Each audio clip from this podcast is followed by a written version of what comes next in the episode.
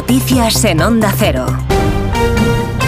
Buenas tardes. A partir de esta hora se reúne el Consejo General del Poder Judicial para debatir un pronunciamiento sobre las referencias a jueces y a miembros del Poder Judicial que hicieron algunos portavoces parlamentarios en la sesión plenaria del martes pasado. El Pleno del Congreso registró señalamientos e insultos hasta en una docena de ocasiones contra varios jueces por parte de portavoces de partidos que forman el bloque que sostiene al gobierno de Pedro Sánchez.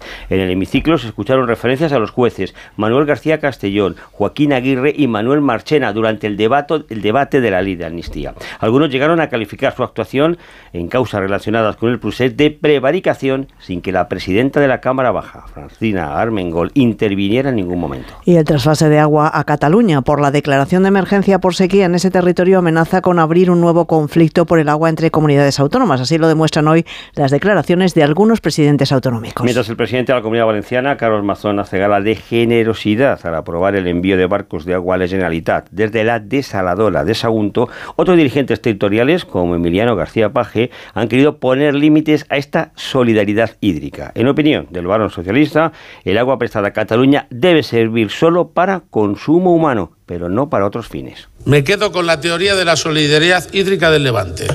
Agua para beber, sí. Agua para regar, si sobra. Y aquí no sobra.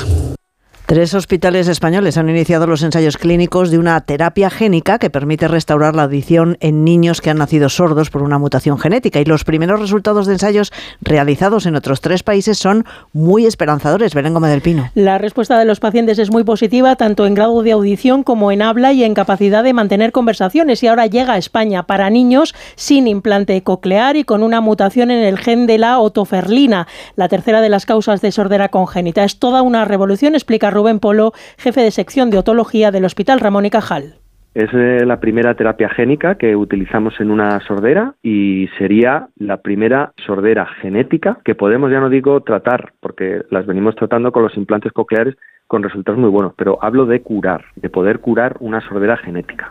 El ensayo en fase 1 está limitado hasta los 17 años y se llevará a cabo en el Ramón y Cajal, en la Clínica Universidad de Navarra de Pamplona y en el Materno Infantil de Las Palmas de Gran Canaria. Ya hay respuesta de la Seguridad Social a las quejas de las universidades que dicen temer que el sistema de prácticas colapse ante la incertidumbre por la cotización de los becarios. La Seguridad Social defiende que las gestiones se han simplificado lo máximo posible y anuncian que esta misma semana se van a reunir con los rectores. Jessica de Jesús. El Ministerio de Seguridad Social defiende que se ha puesto a disposición en todo momento, pero los rectores aseguran estar al frente del proceso de cotización y denuncian falta de información, contradicciones y ausencia de instrucciones concretas para determinados casos.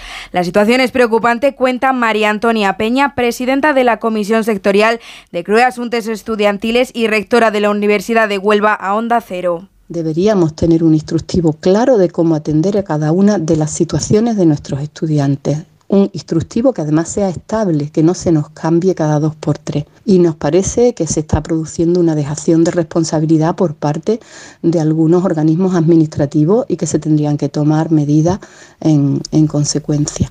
La CRUE lamenta que ante este desconcierto el sistema de prácticas podría colapsar. De hecho, confirma que muchas empresas ya están retirando su oferta de prácticas formativas. Los españoles destinan cada vez más recursos de sus ingresos a pagar una vivienda, según el Banco de España. Siete años y medio de salario bruto y el 40% de lo que ganan en el primer año. Desde 2021 ese porcentaje no ha dejado de crecer. Los expertos como Carlos Balado, director de Eurocofin, confían en que una bajada de tipos mantenga el nivel de esfuerzo o consiga bajarlo. El escenario más previsible es que los tipos vayan bajando y que por lo tanto el esfuerzo eh, para hacer, para adquirir una vivienda, y el esfuerzo que, se necesita, pues eh, esté situado en los niveles en los que estamos viendo ahora, eh, el 40 o algo por debajo del 40%.